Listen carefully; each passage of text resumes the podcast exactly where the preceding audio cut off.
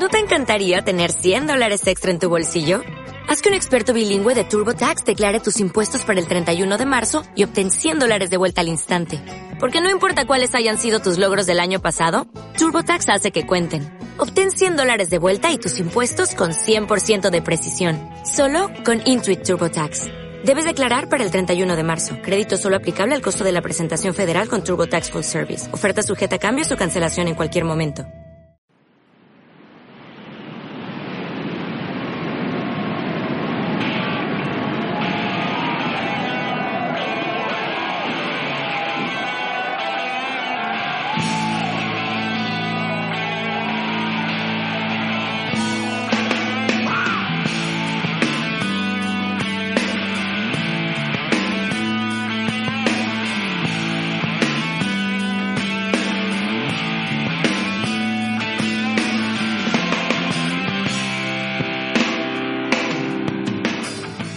Amigos, bienvenidos una semana más a nuestro programa Ruta 61, California Dreaming y casi casi ya tenemos que llamarle costa oeste de Estados Unidos completamente.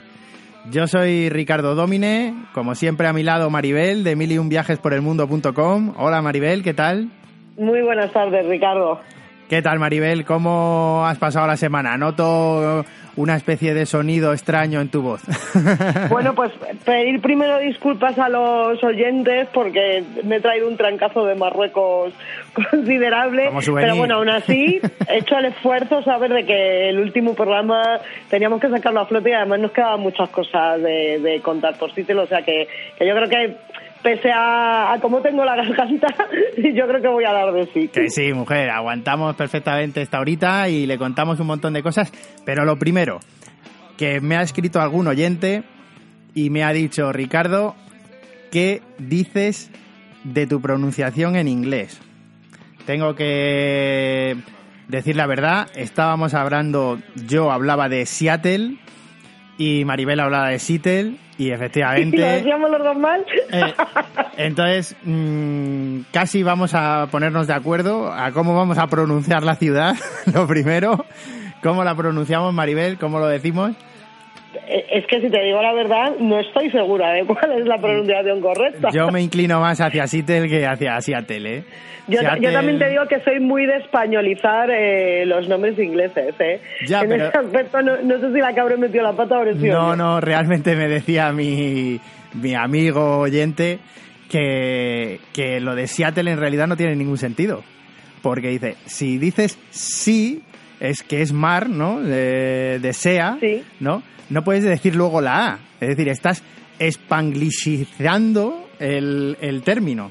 O es Seattle o es Seattle.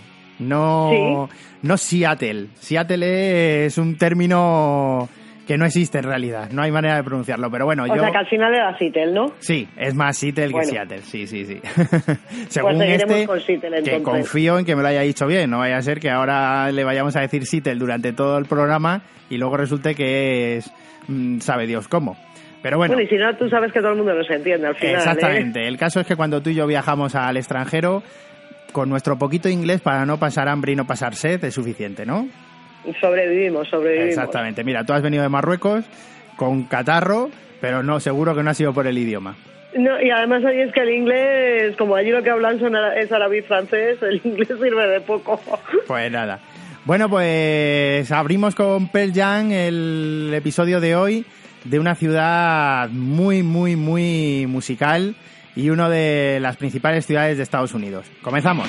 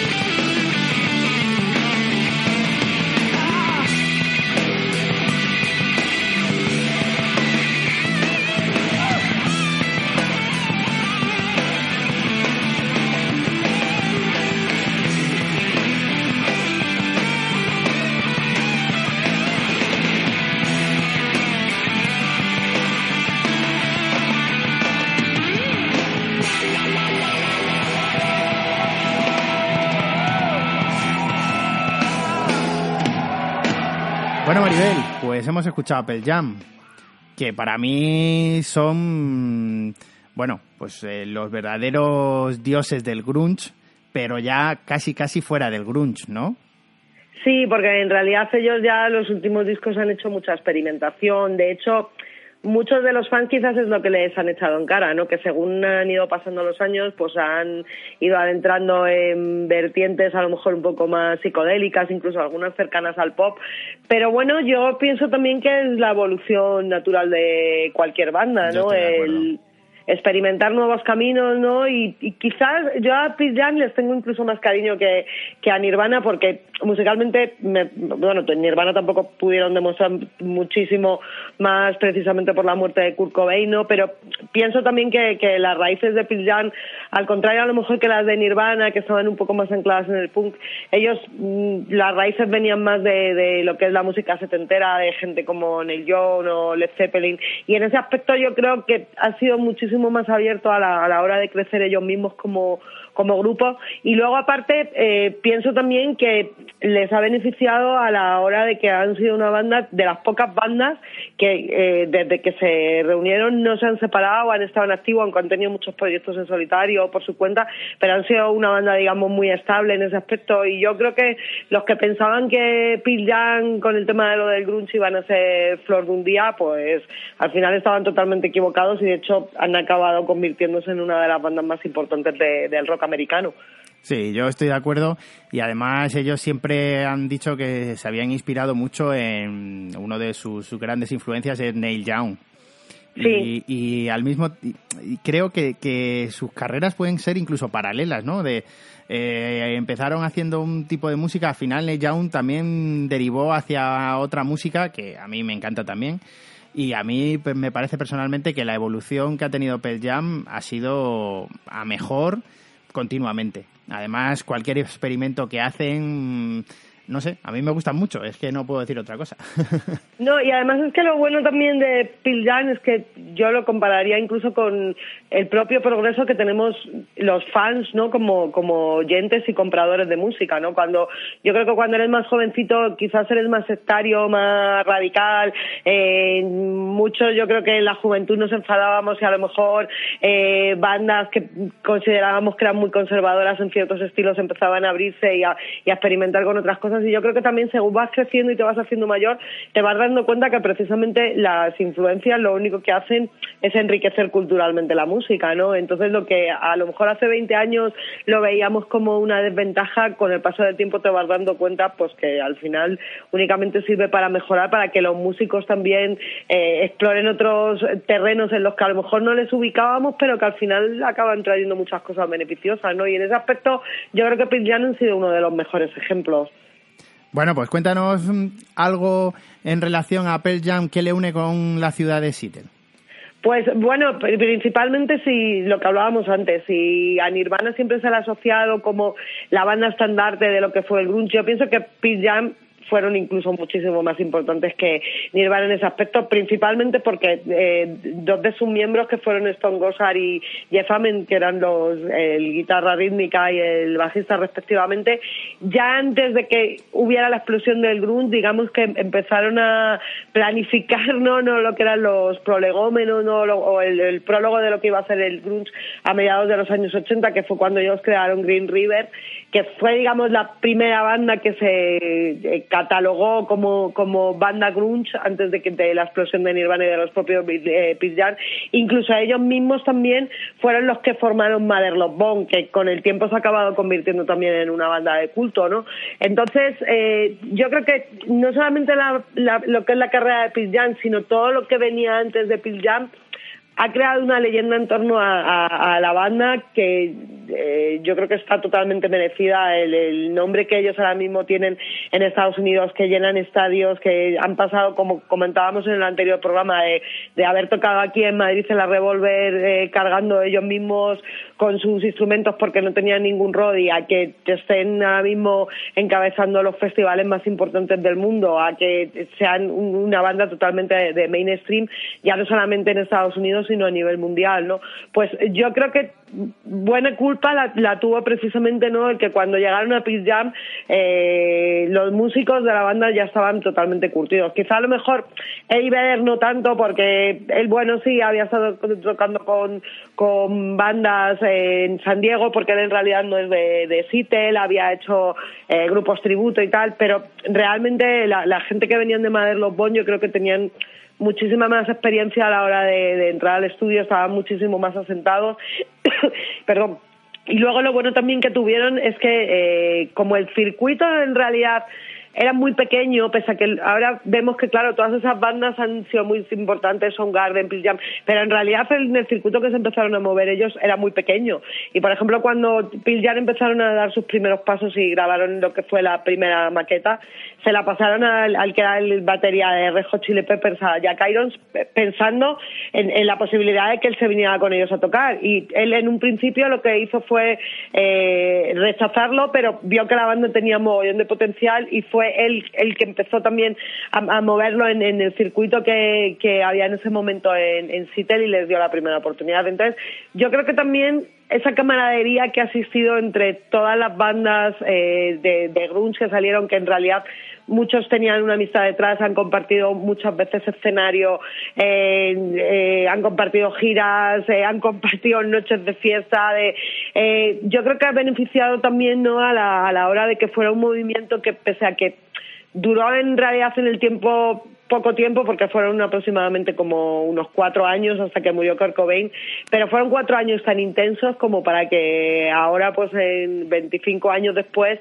todavía el grunge siga teniendo un peso súper específico en los nuevos grupos que siguen saliendo, ¿no? Yo además he leído en algún sitio que incluso Eddie de Pearl Jam eh, tocaba o tuvo una banda con, con uno de los miembros de Race Against the Machine, ¿no?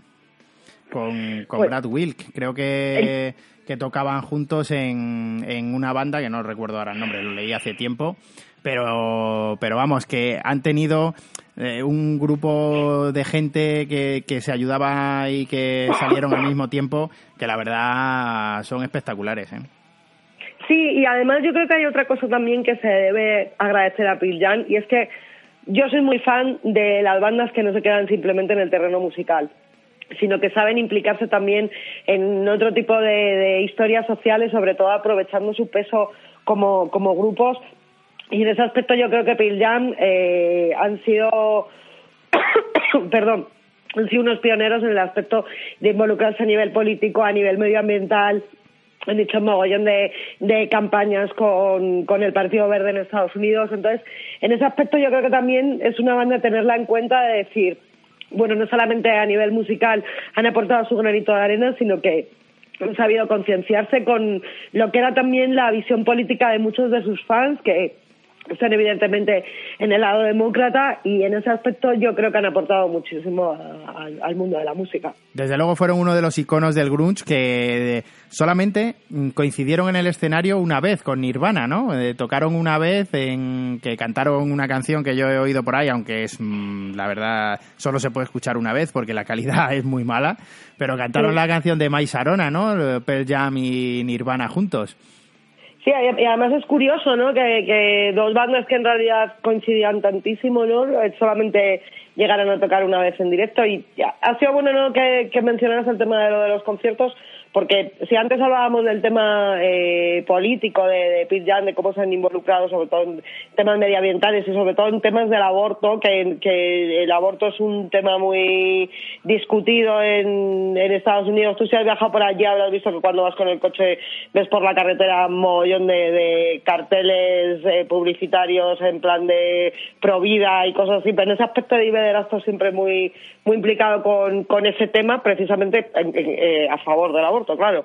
Eh, pues eh, enlazándolo, digamos, con, el tema de su actividad política, a otra de las cosas que me encanta de Pearl Jam es que han sido la primera banda que los ha puesto sobre la mesa y ha dicho, mira, estamos hartos de la mafia a la que se ha convertido Ticketmaster. Yo tengo que reconocer que es que Ticketmaster no, no es santo de mi devoción porque creo que cualquier monopolio mm, no solamente de entrada, sino mismamente el que teníamos aquí hace años, pues a lo mejor con la telefonía, con las compañías aéreas, en lo que acaba derivando siempre es, un abuso, porque en el momento que no hay competencia, pues los, los precios se ponen los que les da la gana y, si quieres lo coges y si no lo dejas. Entonces, en ese aspecto, eh, Ticketmaster, si nos quejamos aquí en España del, trato que pueden hacer con eh, la cantidad de comisión que te cobran por por venderte una entrada que en realidad tú te estás imprimiendo en tu casa, en Estados Unidos es todavía muchísimo mayor, porque en Estados Unidos la reventa es algo totalmente legal.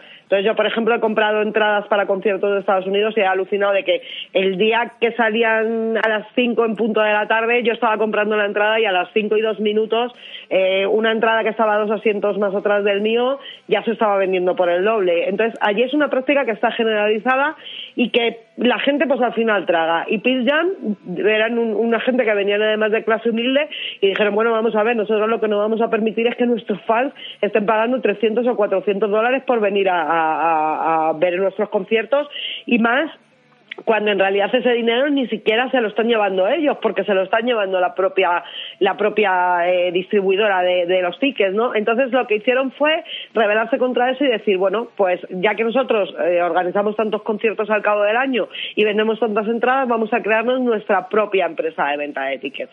Eso no lo había hecho nadie en Estados Unidos y a mí me parece un mérito porque después de hacerlo ellos ya empezaron a hacerlo otra, otra gente, ¿no? Y entonces me parece que es una forma no de, rebelarse no contra el, decir bueno ya sabemos todos que la música a fin de cuentas pues es un negocio que evidentemente da mucha gente de comer no pero hasta qué punto tenemos que olvidarnos de la música y que prevalezca el factor económico entonces eh, para mí en ese aspecto Pete Jan chapó pues mira eso aprovechando y voy a hablar de algo que no tiene nada que ver con Pearl es eh, hablando un día con Javier Crae, no sé si te gustaba Javier Crae o no, a mí me, encantaba Javier Crae, eh, eh, pues tomando una copa con él, que tuve la ocasión, me decía respecto al tema de las entradas de los conciertos que él marcaba un máximo de precio en la entrada. Él decía, yo mm, en el concierto, en esta sala, lógicamente muy reducido, ¿no? Por, por tamaño, pero en esta sala yo necesito que tú hagas las cuentas que quieras, que te entre la gente que quieras, pero máximo de precio 21 euros. Y yo cobro tanto. Eh, tú a partir de ahí te, te, apañas para si te interesa traer a Javier Crae o no. Pero, pero sí que él daba mucho hacía mucho hincapié en decir, oye, no se puede pagar por ver a Javier Crae más de X dinero. ¿Vale? Y me parece súper justo, Ricardo, porque yo en ese aspecto, por ejemplo, tengo amigos promotores promotores pequeños, pero que llevan la misma filosofía, ¿sabes? Que dicen, mira, prefiero llevar los precios súper ajustados, ¿sabes? Incluso a riesgo de yo perder un poco de dinero, ¿sabes? Pero sé que tengo un público muy fiel, a lo mejor de 200, 300 personas que me vienen prácticamente a todas las tiras que traigo y pongo un precio máximo, pues lo que dices tú, algo muy asequible, ¿no? 20, 22 euros, ¿no? Bueno, creo que para una hora, hora y pico que suelen tocar las bandas, no, está mal pagado, ¿no? Y luego nos quejamos, ¿no? A lo mejor de que te vas a, a ver una obra de teatro y dices, ¡joder, 25 pavos, qué caro! Y, están actuando un montón de actores, alquilando una sala, pagando una decoración, eh, entonces, eh, a fin de cuentas, yo pienso que, que los músicos tampoco salen tan mal parados, ¿no? Entonces, en ese aspecto, eh, cosas como las que hemos visto a lo mejor en los últimos años, ¿no? De, de, cómo se ha negociado con las entradas, pues a lo mejor de los conciertos de Bruce Springsteen o gente así, ¿no? Y sobre todo, a mí, más penoso incluso que el tema económico, me parece jugar con la ilusión de la gente, ¿no? Porque habrá chavales a lo mejor, pues de, clase más baja que se tengan que ahorrar durante un montón de tiempo para comprarse una entrada y digan, bueno, pues mira, estoy dispuesto a pagar por un concierto de Bruce Springsteen, yo qué sé, 70 euros. Y de repente, cuando tú tienes pensado esos esos 70 euros, te dicen que esos 70 se te han convertido en 200 y toda la ilusión que tienes de ir a ese concierto se te cae de golpe, ¿no? Y, y me parece, ¿no? Pues que, que vamos a convertir los conciertos en, en, algo de élite, ¿no? De que solamente va a poder ir la, la gente rica cuando precisamente el rock ha, nacido precisamente de todo lo contrario, ¿no? Ha venido de las clases bajas, ¿no? Y, y, ahora precisamente parece que son las apestadas a la hora de ir a los haciendo de una forma elitista, pero bueno, aprovechando y para romper un poquito en esto que nos habíamos metido, si alguien de nuestros oyentes quiere un consejo viajero, para financiar su viaje en Estados Unidos, lo que puede hacer es comprar entradas de conciertos y revenderlas. Claro. ¿Eh? Entonces, de esa manera puede financiar perfectamente eh, su viaje a Estados Unidos que tengan un poco de ojo, ¿no? Con saber qué es lo que va a petar. Y... Pero mira, aún así yo te voy a decir una cosa, ¿eh, Ricardo? Yo cuando he viajado por Estados, Unidos, eh, por Estados Unidos, he visto muchos conciertos allí, me ha llamado la atención que, sin embargo, muchos de los conciertos que he ido tenían precios muy, muy asequibles, ¿sabes? O sea, eh, bandas realmente importantes llenando estadios de 20, 25 mil personas y que la entrada al final te costaba 30 euros si estabas a lo mejor en grada general, ¿no? Si, pues sabes ya también que, que ese es otro de los trucos que de unos años a esta parte se han sacado también los promotores, ¿no? El de repente el distribuir los estadios o las salas en, en zonas y que la zona que esté más cerca del escenario tengas que pagar más. Cuando yo recuerdo cuando era jovencito iba a los conciertos, pues a lo, mejor al estadio yo. claro, o, el Calderón, todo el mundo pagaba su misma entrada y el que fuera antes y estuviera un montón de horas esperando en la puerta, pues suerte que tenía que se iba a poner en primera fila, ¿no? Entonces, yo creo que en ese aspecto ha cambiado el mundo de los conciertos ha cambiado para peor. Y actitudes como las de Pete Jam me parece que son no solamente meritorias, sino que son ejemplos que muchísimas otras bandas deberían echarse para adelante y decir, mira, realmente los que movemos el cotarro somos nosotros, los que traemos a los fans somos nosotros y ya está bien, ¿no?, de que haya un montón de empresas por medio que se estén lucrando, ¿no?, de la ilusión de la gente, ¿no?, cuando en realidad es tan fácil como que tú creas una empresa y distribuyes tus propios tickets. Y de hecho, por ejemplo, aquí en España yo lo estoy viendo cada vez más. muchas bandas pequeñas ya están creando sus propias plataformas conjuntas, ¿no?, y y, están sacando los tickets pues a precios realmente asequibles. Por eso Pearl Jam ha llegado a vender 65 millones de discos, por eso y por muchas más cosas, pero una de ellas esa. Y muchos deberían tomar ejemplo y a lo mejor llegan a esa cifra de discos vendidos en todo el mundo. Así es. Venga, pues ponemos otro poquito de música y vamos con otra cosa. This is what it is, okay? I said empty your mind. Be formless, shapeless, like water. Now you put water into a cup, it becomes the cup. You put water into a bottle, it becomes the bottle. You put it in a teapot, it becomes the teapot. Now water can flow or it can crash. Be water, my friend. Be Water, my friend, que decía este señor que yo creo que todos conocemos, ¿no? Por aquella famosísima campaña publicitaria, Maribel. Eso era lo que te iba a decir, que al final lo, popularizó más el anuncio, ¿no? Que cuando lo dijo en su momento. Pues vamos a hablar de Bruce Lee, ¿no? Que yo creo que era otro de, los que no podían faltar en un programa dedicado a, a Yo además tengo que reconocerte que igual que fui a la tumba de Jimi Hendrix, nada más llegar a Seattle, eh, otro de los sitios en los que fui prácticamente la misma mañana fue precisamente la tumba de Bruce Lee, que está enterrado junto a Brandon Lee, junto a, su hijo. Eh, está enterrado en, lo que es la propia ciudad de Seattle, no en las afueras como, como Jimi Hendrix. Y a mí me llamó mucho la atención cuando fui que eh, no había prácticamente nadie en el, en el cementerio, quitando pues los, los, señores que trabajaban allí que estaban con sus cepillos barriendo las hojas. Y era pleno mes de diciembre, un día además bastante nuboso, muy, muy desapacible. Y me llamó muchísimo la atención, Ricardo, que cuando llegué a la tumba de Brandon Lee, me la encontré rodeada de cuervos.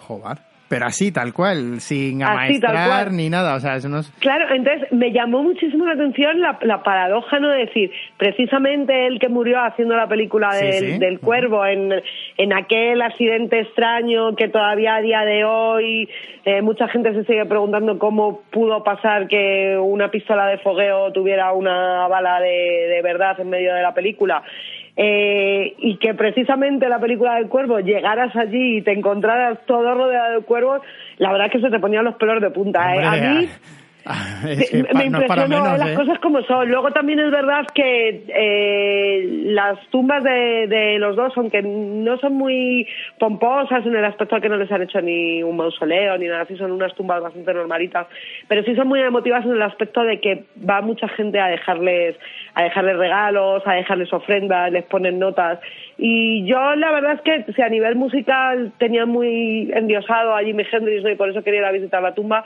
pues tengo que decir que en el caso de Bruce Lee era a nivel deportivo, porque yo me he tirado cerca de, de 12 años haciendo karate, tengo el cinturón negro, entonces las artes marciales las he vivido desde pequeñita. Eres una caja de sorpresas, Maribel.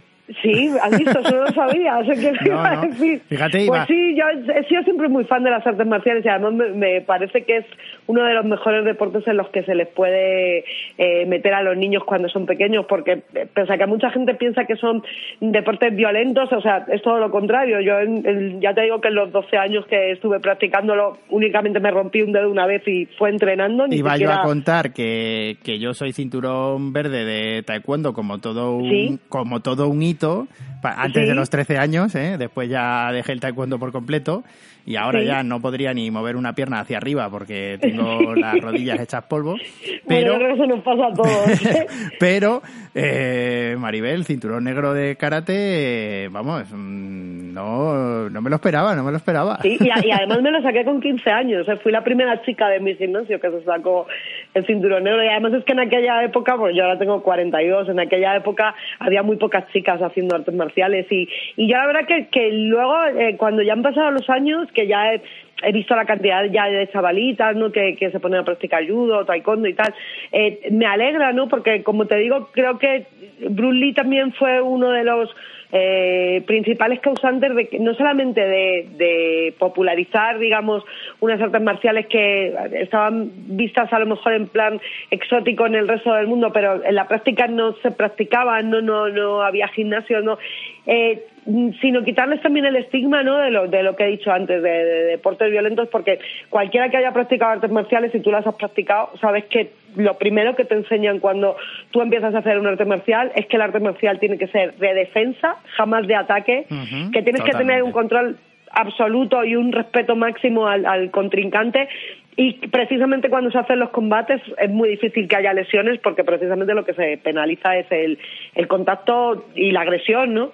Entonces, en ese aspecto yo creo que Bruce Lee mmm, acercó las artes marciales a, a lo que era el gran público en general y no solamente pues está considerado en su género el, el, actor más importante no sino que a nivel deportivo pues yo creo que, que hizo mucho no porque las artes marciales llegaron a, a muchísima gente. Y además eh, bueno en realidad no porque eh, luego ves a lo mejor actores como Van Damme que también también es, es, es otro especialista no uh -huh. pero en, en, el aspecto de Bruce Lee es que es verdad que era muy real, ¿no? Lo que lo que llevaba a la pantalla. De hecho, una de las cosas que se comentan no es que él, eh, eh, digamos que movía los puños tan rápido que las grabaciones de las películas se tenían que hacer precisamente a cámara lenta para que no se pensaran que habían adelantado adrede, no el metraje, no para que pareciera más espectacular, sino que realmente Sí, sí, y es que es así, o sea, y él además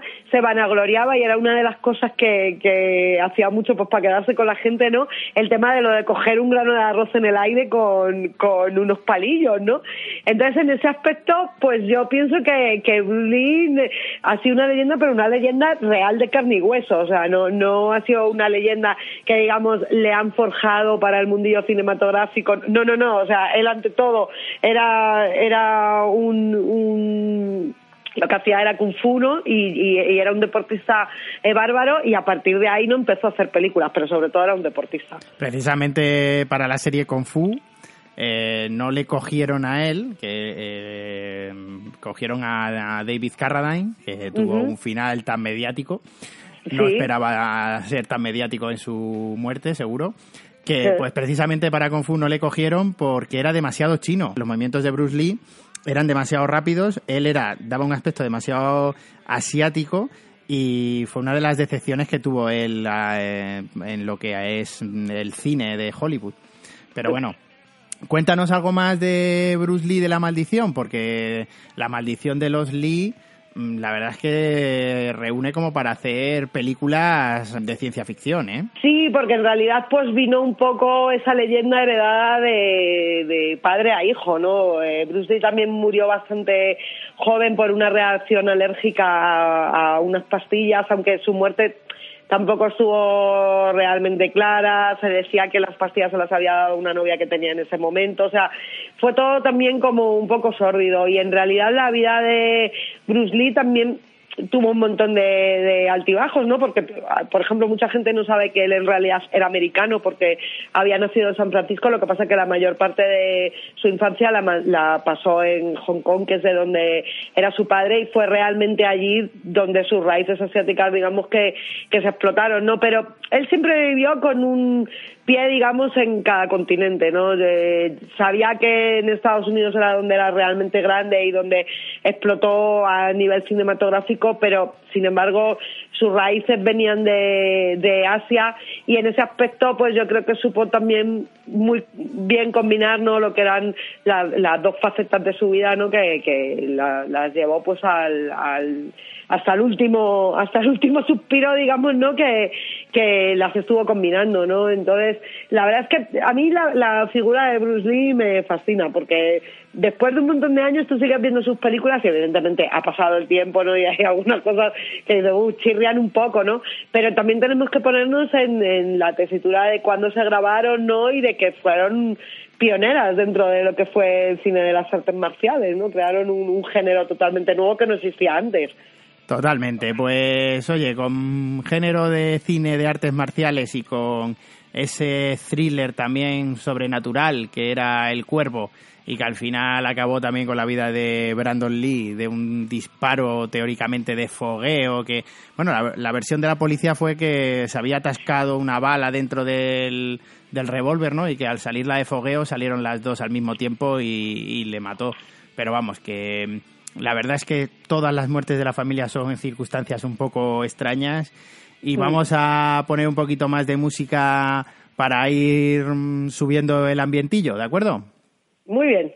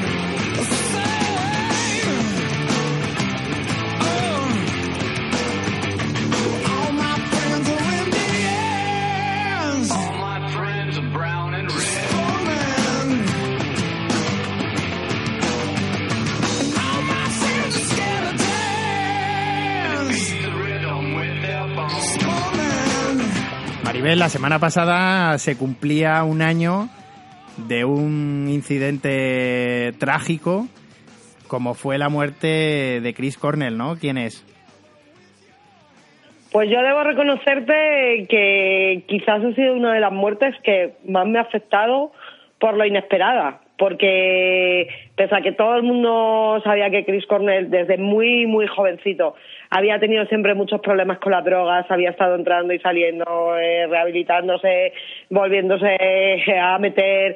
Eh, mm, como siempre ha sido también un hombre que no ha dado tampoco escándalos, ha sido un tío muy discreto, eh, precisamente era, era famoso no pues por, por ser un, un músico muy educado, no muy, muy prudente siempre en ese aspecto. Yo creo que eh, todo el mundo teníamos la esperanza de que esa etapa ya la había superado y sobre todo pues ya estaba casado, tenía un, un par de críos, ¿no? De hecho, la propia gente que fue al concierto de Detroit, que fue el último concierto en el que eh, Chris Cornell estuvo tocando, dijeron que dio un concierto totalmente normal, que se le veía eh, volcado con el público, alegre, feliz y fíjate, fue volverse a su a su habitación y un par de horas después se había colgado con su propio cinturón de la puerta del baño, ¿no? Entonces, eh, yo creo también que, que la, la muerte de Chris Cornell vino también asociada a que eran ya como los últimos rescoldos que quedaban del grunge. Y ya eh, la muerte del de, cantante Alice in Chains eh, el propio Kurt Cobain había dejado digamos un poco la, la escena agonizante nunca mejor dicho no pues en realidad los, las dos únicas grandes figuras de lo que era el grunge, que eran Eddie Vedder y Chris Cornell, eran los únicos que quedaban vivos. Y ahora mismo pues ya solamente queda Eddie Vedder. A mí la verdad que me, la pérdida de Chris Cornell a nivel musical me pareció pues eso muy muy mala no para para un mundillo no en el que quizás ellos habían tenido que, que, vivir con ese estigma no de pensar que después del grunge no había nada. Y yo creo que Chris Cornell en ese aspecto hizo como Eddie Vedder no que demostró que había mucha vida después de, de Soundgarden. Y a, mí particularmente Soundgarden tengo que decir también que de, de, todo el grupo de, de, bandas de ese estilo fueron los que más me, me gustaron. También eran los que estaban más cercanos a un poco al estilo a mí que más me gusta no venían de unas raíces así muy, muy punks y ellos tuvieron una carrera meteórica. Yo recuerdo cuando iban a venir aquí a tocar al Calderón con Guns N' Roses que venían de teloneros, que se canceló el concierto por una luminosis, nos quedamos todos con la con la entrada en la mano y yo casi me dolió más por no ver a Soundgarden que, que por no ver a Guns N' Roses. Luego les vi después de los años a Soundgarden en, en directo y me encantaron y la verdad es que eh, a nivel mm, técnico, como cantante, yo creo que en lo que fue toda la escena de Seattle no hay nadie que se pudiera comparar con, con, Chris, con Chris Cornell, ni siquiera Eddie Vedder. Entonces, en ese aspecto, yo pienso que ha sido una, una pérdida pues bastante bastante nociva para el mundo del rock, sobre todo porque Son Garden no habían vuelto a reunirse ¿no? y, y estaban, estaban en activo y, y, era una banda que todavía tenía mucho que decir, ¿no? pero el mundo del rock es lo que tiene yo creo que cogió a todo el mundo por sorpresa porque además estaba muy metido en temas de, causas benéficas y demás. No sé, se le veía como relativamente ya que había dejado de lado, sí, había dejado de lado un poco todo ese eh, afán punk que tú decías antes, ¿no? y del que venían, pero no, mm, al final, oye, eh, eh, la cabeza de una persona no puedes entrar nunca y, mira, al final terminó con un trágico final y, alguien que, que, tenía para mí, bueno, pues una voz súper característica y muy, muy reconocible y que al final, bueno, pues eh, dejó ahí para la historia unos temazos de, de la música grunge. La verdad es sí, que... Sí, y además ya no solamente mm, a nivel musical con Sun Garden, ¿no? Sino que incluso la carrera posterior que tuvo después, eh, yo creo que le encumbró todavía muchísimo más ¿no? lo que es el, rock estadounidense, porque, por ejemplo, Temple of the Dog, que fue la, la banda que hizo con gente de, de Peel Jam, eh, son otra de las bandas de culto no de, aquella época. Consiguió con Audi Slaves que Audi Slaves también han vendido muchísimos discos en Estados Unidos. Consiguió también algo que no se ha conseguido ninguna banda de rock que fue eh, dar el primer concierto masivo gratuito que se daba en, en Cuba. Y en ese aspecto eh, yo creo que han abierto muchas puertas no él fue también el primer artista americano que logró meter un tema suyo en un tema en una película perdón de, de James Bond en Casino Royale. entonces al igual que Eddie Vedder pues ha sido un tío que ha tocado muchísimos palos que de hecho solamente hay que ver la, la cantidad de, de, gente famosa y del mundo del faranduleo que, que fue a su su entierro, entre ellos Brad Pitt, que era uno de los más afectados. Brad Pitt era súper amigo de Chris Cornell. Y como estábamos comentando, Ricardo, pues es de esas figuras que a lo mejor por tenerlo ahora más cercano no le damos la importancia no que realmente eh, se merece, pero yo creo que cuando pasen 15 o 20 años nos daremos cuenta que Chris Cornell se puede meter perfectamente pues en, en, en el gran mausoleo del rock pues de gente a lo mejor como Jim Morrison del que hablábamos en el programa de Los Ángeles o como Jimi Hendrix, ¿no? Pues músicos que, que han creado una escuela. Totalmente, y además un sonido, el que famoso sonido Seattle, que precisamente Chris Cornell decía que, que se había muerto el grunge cuando realmente los grupos empezaron a salir fuera de Seattle, ¿no? La, la frase exacta era algo así como el grunge acabó cuando los grupos dejamos de tocar en Seattle y nos fuimos de gira. Entonces se rompió la escena que había allí de, de música y, y, bueno, pues a partir de Nirvana y demás, pues ya se fue para abajo. Eh, prácticamente ha desaparecido. Quedó ahí en el sonido de Seattle y ya está. Y es curioso además, Ricardo, que lo comentes porque era lo que te iba a añadir, ¿no? Que, que quizás las propias bandas que estuvieron involucradas dentro del movimiento eran las que muchas veces estaban hartas de que les catalogaran dentro de lo que es el movimiento grunge, ¿no? Porque es, también el defecto que quizás han tenido también las grandes discográficas de querer etiquetar siempre los movimientos, ¿no? Pues para, para generar unas modas, ¿no? Y, que eso luego, eh, pues acabe derivando en, en, ventas, ¿no? A nivel comercial. Y eh, a, a Chris Conner le pasó un poco como a Eddie Vedder, ¿no? Que le habían metido dentro de lo que era el mundillo grunge, pero sin embargo, yo realmente escucho los discos antiguos de Soundgarden, especialmente Super Unknown, por ejemplo, y lo veo tan alejado, ¿sabes?, de, de lo que era en un principio el, ideario del grunge. A mí, por ejemplo, Soundgarden nunca me han parecido una banda en absoluto ni depresiva, ni pesimista, ni, ¿sabes?, que, que quizás era con lo que muchas de esas bandas era con lo que tenían que lidiar, ¿no? Y sin embargo, pues bueno, se les metió en ese circuito porque salieron en el mismo momento, pero yo sinceramente pienso que a nivel musical ellos estaban un poco a, años luz, eran muchísimo más rockeros que, las bandas que salieron.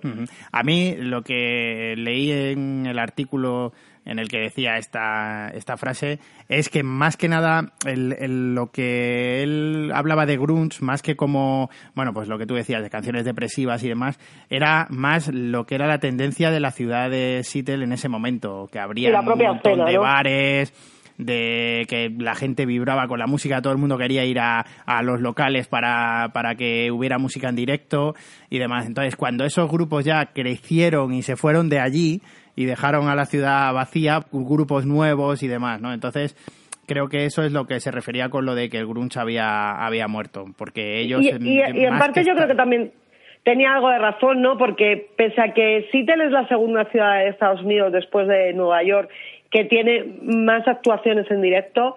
En realidad yo, por ejemplo, cuando fui, sí que es verdad que tenía esa sensación de darte cuenta de que sí, aunque seguía habiendo todavía mucha escena de bandas locales que seguían saliendo, de giras internacionales que seguían pasando por allí, eh, mm, me pasó un poco como cuando comentamos que estuve en Los Ángeles y, vi el tema de lo de los mm, clubs de Sunset Street que se notaba que habían vivido épocas mejores. Pues yo, por ejemplo, fui a comer al Cocodrile, que es el, el pub donde tocaron también todas las primeras bandas. Es un es parecido rollo al Rainbow, ¿no? Porque es un club donde se toca, pero donde también puedes comer.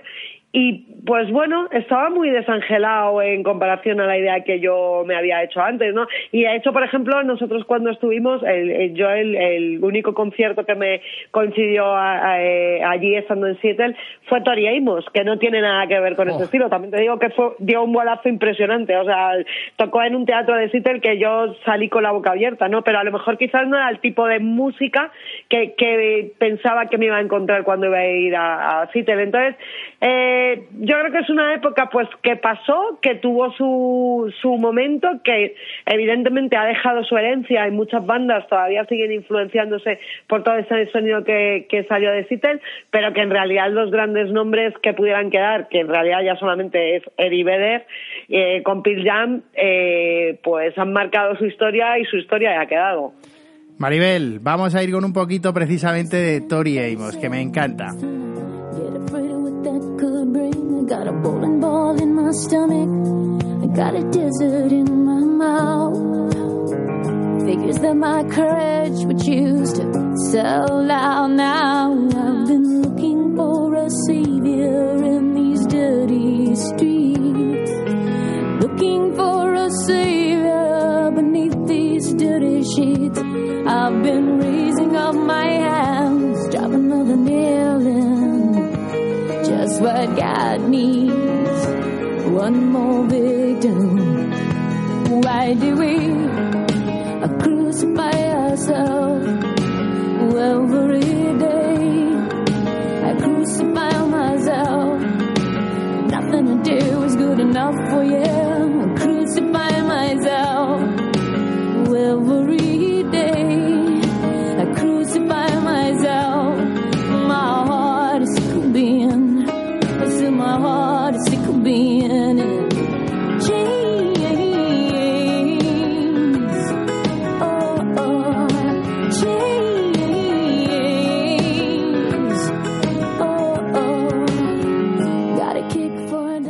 Vamos a irnos de Seattle, Maribel, y vamos a terminar la temporada. La temporada número uno de Ruta 61 por Estados Unidos y por el oeste, sobre todo Estados Unidos, California, Seattle, y luego hicimos al principio de temporada todo lo que es la ruta melómana del Mississippi La ruta 61. la Ruta 61 propiamente dicha, y creo que nos han quedado unos programas y unos episodios muy, muy buenos, llenos de Yo no es porque contenido. los hayamos hecho nosotros, Ricardo, pero creo que han quedado muy entretenidos, o sea, las cosas como son. Efectivamente, y además llenos de cosas mm, curiosas que cuando uno viaja quiere eh, al final conocer no solamente el monumento que va a ir a ver, que eso prácticamente lo puedes ver en cualquier guía, sino empaparte un poquito de lo que es la historia y las curiosidades de, de ese sitio, ¿no? De cómo se vive realmente donde vas.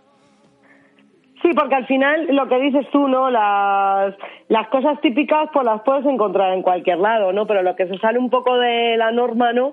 Pues es precisamente lo que te motiva a decir, no sé si me va a volver aquí alguna vez en la vida, ¿no? Entonces, ya que vengo, ¿no? Que me lleve un, un recuerdo que se salga de lo de siempre, ¿no? Y- Entonces, pienso que, que lo que ha sido por ese lado hemos intentado aportar cositas diferentes. Hemos intentado ponerle una banda sonora rockera a toda esa ruta que la verdad yo creo que nos ha quedado con muy buena música. Tú eres una gran experta en música, has visto mucha música en muchos conciertos en tu vida y has escuchado mucha, mu- mucha música y creo que cada oyente que escuche esta serie de episodios puede hacerse una banda sonora para visitar el Mississippi con la Ruta 61, California con todos esos grupos de rock que llegaron a Los Ángeles y que marcaron la adolescencia de más de uno.